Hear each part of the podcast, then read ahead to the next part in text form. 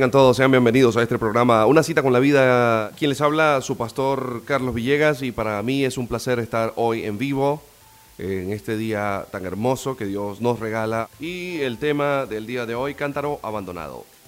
En Juan capítulo 4, versículo 28, quiero que por favor lea conmigo. Juan capítulo 4, versículo 28. Dice, entonces la mujer dejó su cántaro y se fue a la ciudad y dijo a los hombres, vengan y vean a un hombre que me ha dicho todo cuanto he hecho.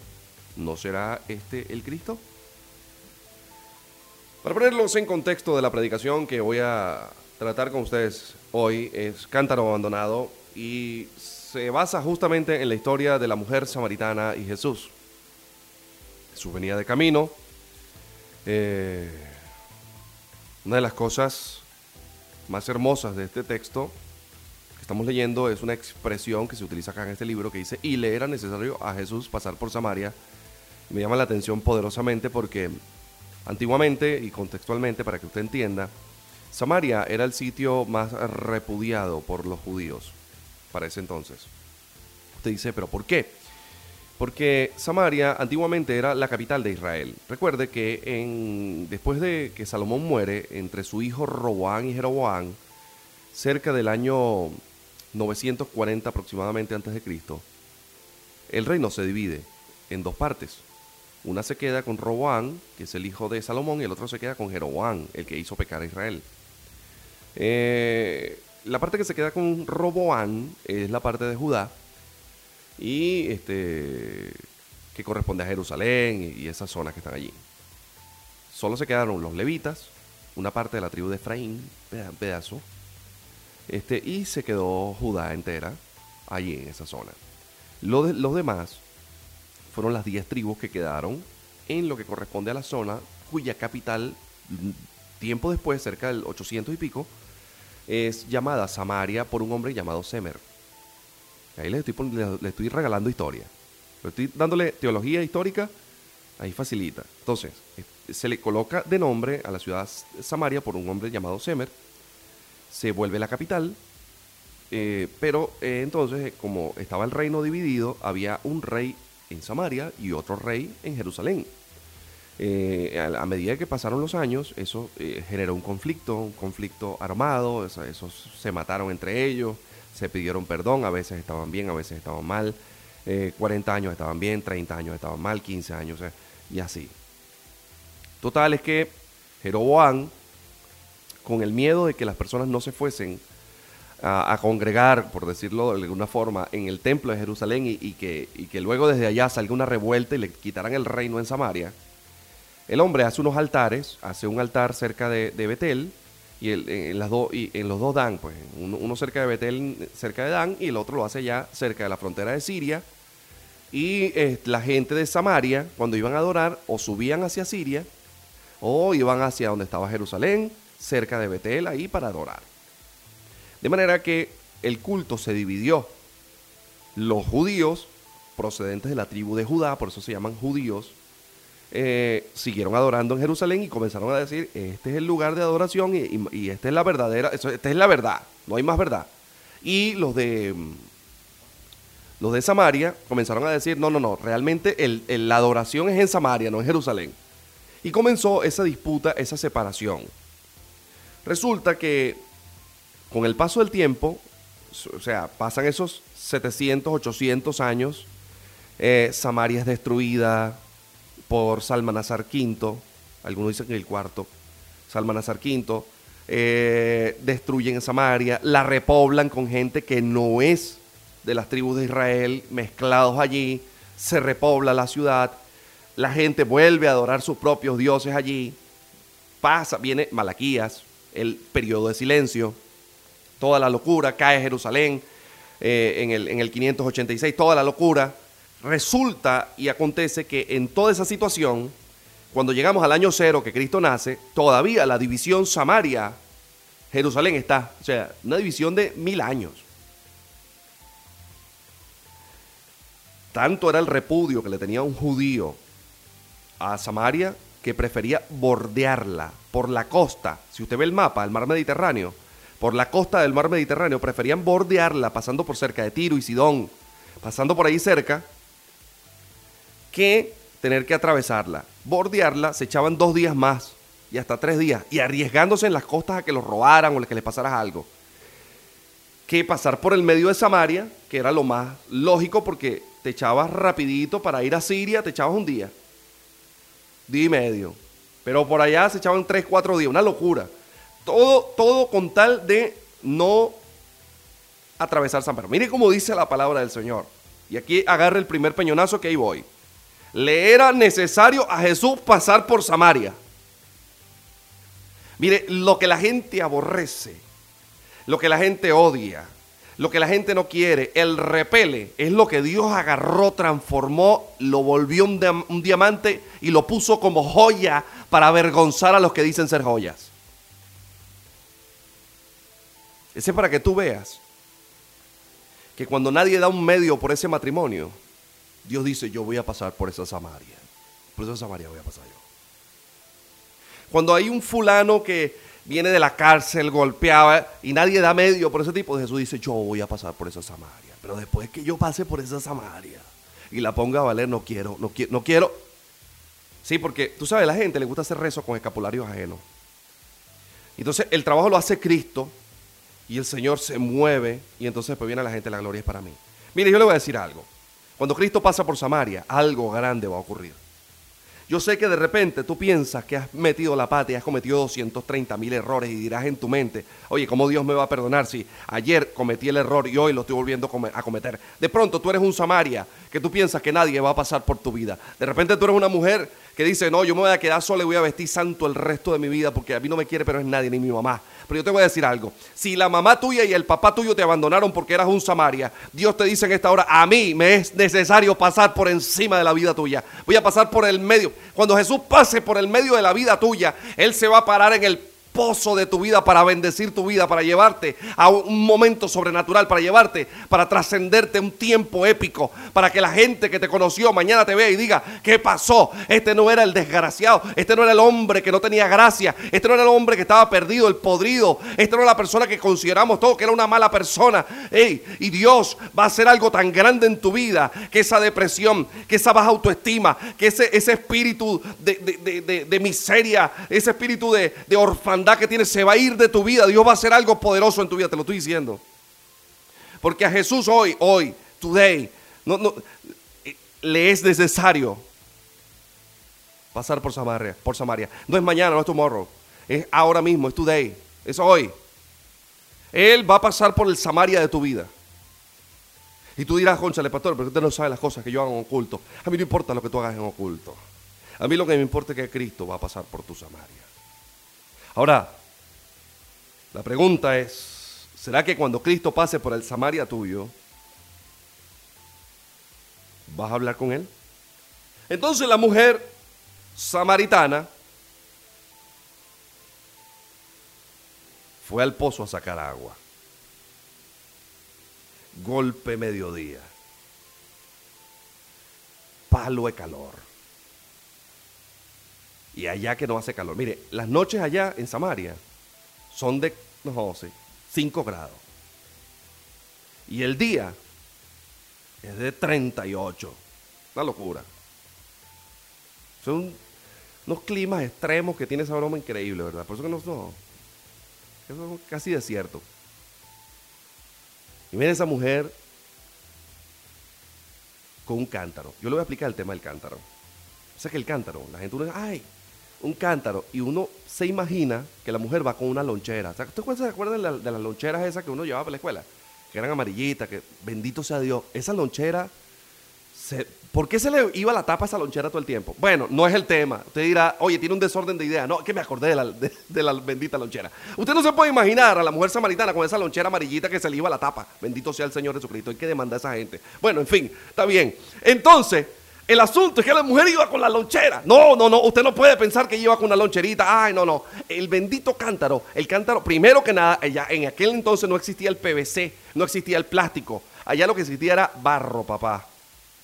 Y empezando por ahí, el cantarito. El cántaro no era una lonchera. El cántaro era de barro. cocido. Y eso pesa. Pesa vacío. Pesa vacío. La mujer iba con su cántaro a buscar agua. Tenía que llenar ese cántaro y caminar hacia la ciudad. Mire, yo creo que yo vengo con el cántaro. Le meto los litros que le voy a meter aquí. Y antes de llegar a la ciudad ya me zumbo la mitad del cántaro por allá. Hasta me baño. Porque le voy a decir algo. En, aquel, en esos países el agua era muy escasa. Por eso que se hacían pozos. Entonces no es como Venezuela. Que usted agarre, le da cuatro paladas ahí al, al, patio y, y, a la quinta palada ya, ya, la tierra está mojada y uno dice, Dios mío, ¿qué es esto? Sí, el nivel freático aquí y, y el agua, esto es increíble. Aragua es espectacular. Pero allá no. Sin embargo, cuando ella va por agua, la Biblia no dice si ella ya había sacado el agua o no la había sacado. Lo cierto es que se consigue con Jesús que también viene de camino, asolado, sollado, como decimos nosotros aquí en Venezuela. El que no sabe lo que significa la palabra sollado es herido por el roce de la piel y el calor. Fricción de la piel. Entonces viene Jesús sollado, asolado, y se consigue con la mujer. Entonces, habla con la mujer, le pide agua. En la conversación surge una conversación paralela que la mujer no está entendiendo. Él le pide agua y ella le dice, mira, como tú siendo judío, me hablas a mí que soy samaritana cuando ustedes y nosotros nos tratamos porque ustedes dicen que la adoración es allá, nosotros decimos que la adoración es aquí. Tú sabes que eso viene de David, desde allá de Salomón, cuando roban, y, o sea, la historia te la sabes. Nosotros no nos tratamos. De repente tú piensas que Jesús no quiere tener nada que ver contigo. Hay gente que piensa que para llegar al Evangelio tiene que corregir toda su vida para que Dios lo reciba. Hay gente que, cree que yo estoy hablando aquí y, y mientras yo estoy hablando, la gente está diciendo, pero es que yo he cometido tantos errores, yo no creo que Jesús me reciba. Yo creo que ese era el pensamiento de la mujer samaritana. Como tú, siendo judío, hablas conmigo que soy una samaritana, según ustedes una cualquiera. Y yo le voy a decir una cosa. Una cosa es lo que piensa el resto de la masa y otra cosa es lo que Jesús piensa de ti. Jesús no piensa de ti como una samaritana cualquiera. Él no piensa de ti como que, ay, ¿cómo me voy a relacionar yo con esta persona? Jesús piensa exactamente de ti. Que no importa cuáles sean tus errores, tú tienes que venir a Él ahora mismo. Y esto es tremendo lo que yo estoy diciendo. Hay gente que quiere acomodar su vida para venir a Jesús. Y resulta que la nomenclatura, la fórmula de la salvación es que tú vienes a Jesús como estás. Y en el camino se te enderezan esos pies, papá. Esa es la realidad. Entonces, resulta que sale una conversación paralela y en esa conversación la mujer le dice a Jesús, bueno, es que nosotros nos tratamos, pero bueno, está bien, yo te voy a dar agua. Y Jesús le dice, si tú supieras quién es el que te está pidiendo agua a ti, tú le pedirías agua a él. Porque el agua que yo te voy a dar, mujer, te va a quitar la sed para siempre. Y entonces la mujer suelta una palabra y dice, ya va, ya va, ya va. Momentico. Yo tengo una parranda de años desde que nací sacando agua de este pozo de Jacob. Jacob es el padre del papá tuyo. Tú no eres más grande que Jacob. Y eso lo dice, ¿acaso eres tú más grande que nuestro padre Jacob, que nos dejó este pozo, del cual bebieron él, su familia y su ganado? ¿Acaso tú eres más grande que Jacob? Y Jesús le dijo, mira, esto no tiene nada que ver con Jacob. Del agua que yo te voy a dar a ti, esa agua te va a quitar la sed para toda la vida. Hay un vacío en la vida de la gente. Mire, yo le voy a decir una cosa. Hay hombres que tienen una necesidad no cubierta tan fuerte en su vida y se están refugiando en cosas que no lo puedo decir acá, pero yo usted sabe de qué estoy hablando. De repente te, te estás refugiando en otra. O te estás refugiando en lo que ves en escondido en el teléfono. Pero hay un vacío grande en tu vida que no va a poder ser lleno sino por un agua viva. Hay mujeres que dicen, yo no quiero estar sola, yo no quiero morirme sola, yo no quiero morirme sola. Pero Dios le permite conocer, no mire, mire como estoy diciendo, no es que le dio el marido, porque capaz que le da el marido, le sale malo y culpa a Dios. Le permite conocer al marido, se casa con el marido y estando viviendo en la misma cama con el marido acostado viendo televisión, todavía se siente sola. Porque el vacío que ella tiene no lo va a llevar, no lo va a llenar ningún hombre. El vacío que tiene ella lo va a llenar es Cristo Jesús con el agua de vida eterna. Yo quiero explicarle a la gente que hay vacíos, hay vacíos que no se llenan, que no hay manera de llenarlos. Y la única forma de llenarlos es con agua viva. Jesús le dijo a la mujer, yo prefiero poner en ese cántaro, y no estaba hablando, no estaba hablando de del cántaro que la mujer cargaba físicamente, estaba hablando del cántaro de ella. Yo prefiero poner en ese cántaro agua viva.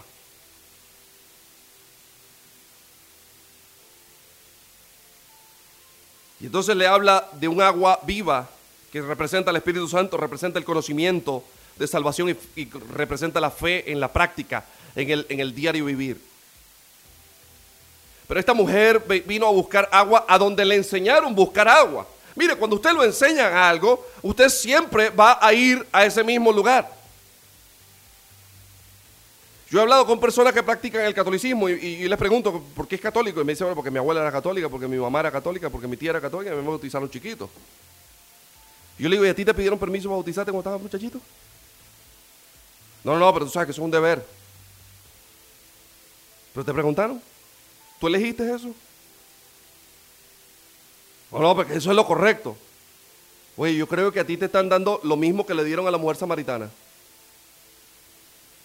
Ella iba a buscar agua en el pozo de Jacob porque ahí buscaron agua los papás de ella, los abuelos de ella, el tatarabuelo de ella, el de ella.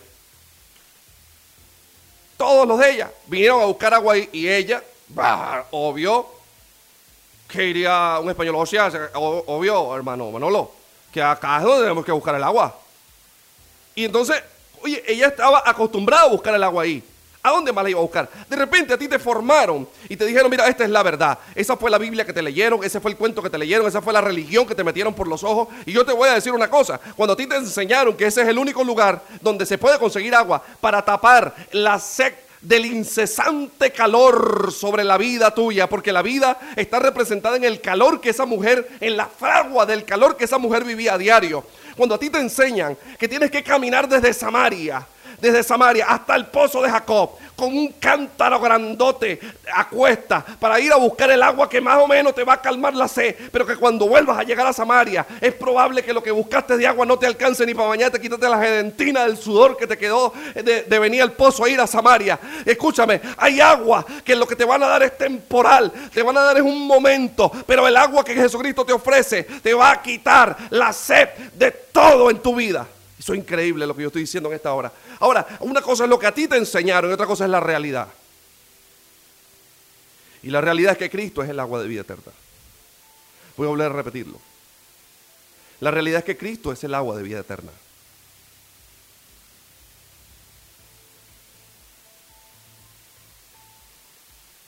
Entonces nos enseñaron que para poder tener un poquito de agua hay que cargar el cántaro, papá. Vístete de morado, ponte una cruz, camina 10 kilómetros, bésale los pies al santo, préndele las velas, ponle las manzanas. El santo no está de acuerdo, no le pusiste agua, se va a molestar. Y Cristo te dice, mira hermano, ya está bueno de que cargues el cántaro. Te enseñaron que la filosofía que, te, que aprendiste es lo que te va a salvar. Mientras más filosofía tengas en la cabeza y más razonamiento es lo que te va a sacar del problema. Y Dios te dice en esta hora, mira negro, ven acá es tiempo de que dejes el cántaro de la filosofía a un lado. Te enseñaron que la meditación trascendental y la invocación del Dios es lo que te va a despertar el maestro interior. Y yo te voy a decir una cosa, hay un maestro exterior que está esperando poner agua de vida eterna en el cántaro de tu vida interior. Hay mujeres que creen que el problema se lo va a resolver un marido y están cargando ese cántaro del marido para arriba y para abajo. Y yo que ella quiere que la miren, que la miren, quiere llamar la atención, que el combo se dé vuelta cuando ella camine y cuando pierdas la curva, mi amor. Y cuando pierdas la curva, Cuando pierdas la curva, ¿qué vamos a hacer? Mira, cuando pierdas la curva, te va a quedar Cristo. Porque la belleza es vanidad. La mujer que teme a Jehová esa será alabada. Si hay mujeres escuchándome en esta hora, que me manden un amén, gloria a Dios. Yo le voy a decir una cosa. Tenga cuidado, porque ustedes le han enseñado a llevar cántaros que no son suyos. En las iglesias cristianas nos enseñaron que para nosotros poder servir a Dios teníamos que cumplir una cantidad de requisitos una cantidad sin igual de requisitos y una locura. Y nos empezaron a meter religión, religión 1. No, no, no eran clases, era religión 1. Tú tenías que aprobar religión 1, religión 2. Y cuando eras aprobado en religión 3, tú podías ministrar los santos para los santos. Pero yo te voy a decir en esta hora, el tiempo del cántaro de la religión dentro de la iglesia cristiana evangélica se acabó. Porque Dios está demostrando en este tiempo que Él quiere pasar es por Samaria. Él no quiere pasar por Judea. Él está antojado de pasar por el Samaria, por aquellos donde la gente no está dando medio, donde la gente no quiere apostar nada en ese lugar. Dios dice, ahí, ahí, donde hay más pecado. Por eso es que Dios ha puesto sus ojos sobre Venezuela, porque Venezuela nadie da un medio por esta broma. Todo el mundo dice, esta porquería se va a acabar, pero Dios ha puesto su mirada sobre Venezuela y ha dicho, me da la gana, hoy decidí pasar por Venezuela, voy a bendecir a Venezuela, voy a levantar los ministerios desde Venezuela y la gente va a ver lo que yo hago en un país destruido. Mire, yo le voy a decir una cosa. No me jurungue. Porque estoy tratando de calmarme. Fue por agua la mujer, chico. Y cuando conoció a Jesús dejó el cántaro. Yo no me he dado cuenta de ese detalle. Yo he leído 20 mil veces ese pasaje. Pero anoche yo me tardé cinco minutos sacando este tema. Cinco minutos. No llegué a cinco. Solamente leí que decía, y dejó el cántaro. Yo dije, a entonces, a la mujer se le olvidó que tenía sed. A lo mejor, a la mujer se le olvidó que tenía un marido allá en la casa que no era de ella. Por eso que el Señor le dijo, mira, pues cinco maridos has tenido. Y el que tienes ahorita no es tuyo. A la mujer se le olvidó que ese tipo a lo mejor tiene que lavarse los pies. A la mujer se le olvidó el vacío que... Ya, que esto es increíble, vale. Yo, mire, yo estoy seguro. Oye, vale, yo quisiera, a ese yo, yo, Señor, una máquina del tiempo, vale, que me lleves allá a ver las cosas. Yo estoy seguro que parte de esa agua, de ese cántaro, era para que ese tipo se lavara los pies. Pagándole la prote esa mujer al tipo para que el tipo no la dejara porque cinco maridos había tenido el que tenía ahorita era robado. Pagándole la propia a un tipo para que no se le fuera. Y del tiro cuando conoce a Jesús deja el cántaro. Yo creo que dejó hasta el tipo.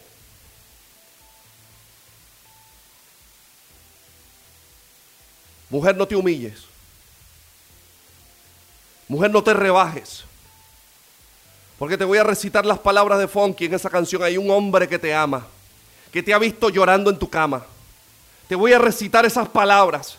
Mujer, no te rebajes, porque Dios te va a levantar. No te preocupes, porque tu soledad será cubierta por el agua de vida eterna. Te digo esta palabra en esta hora en el nombre de Jesús, recíbela.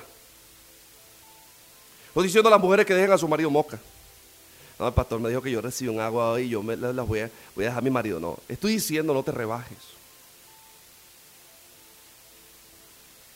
No vendas tus principios por compañía. Ay, papá.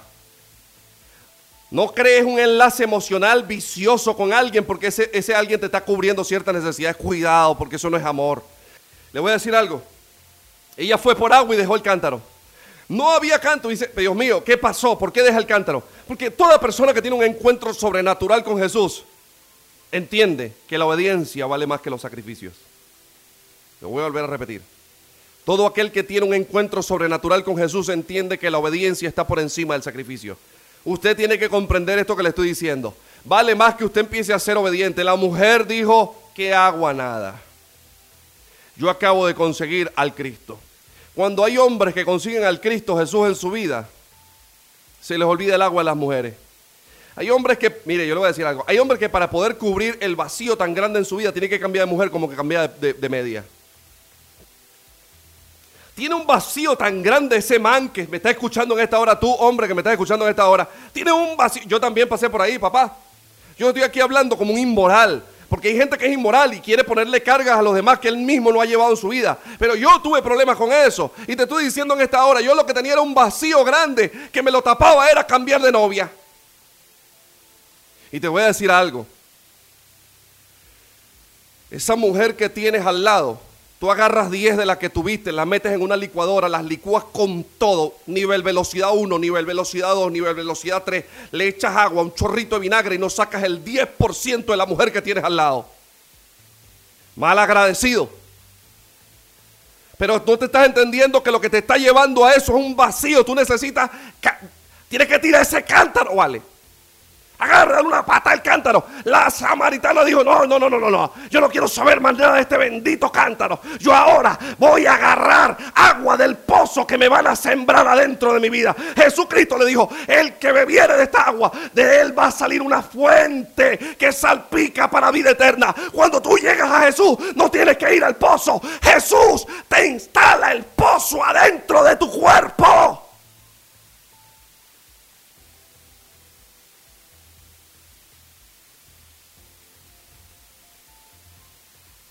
No sé si alguien me está entendiendo.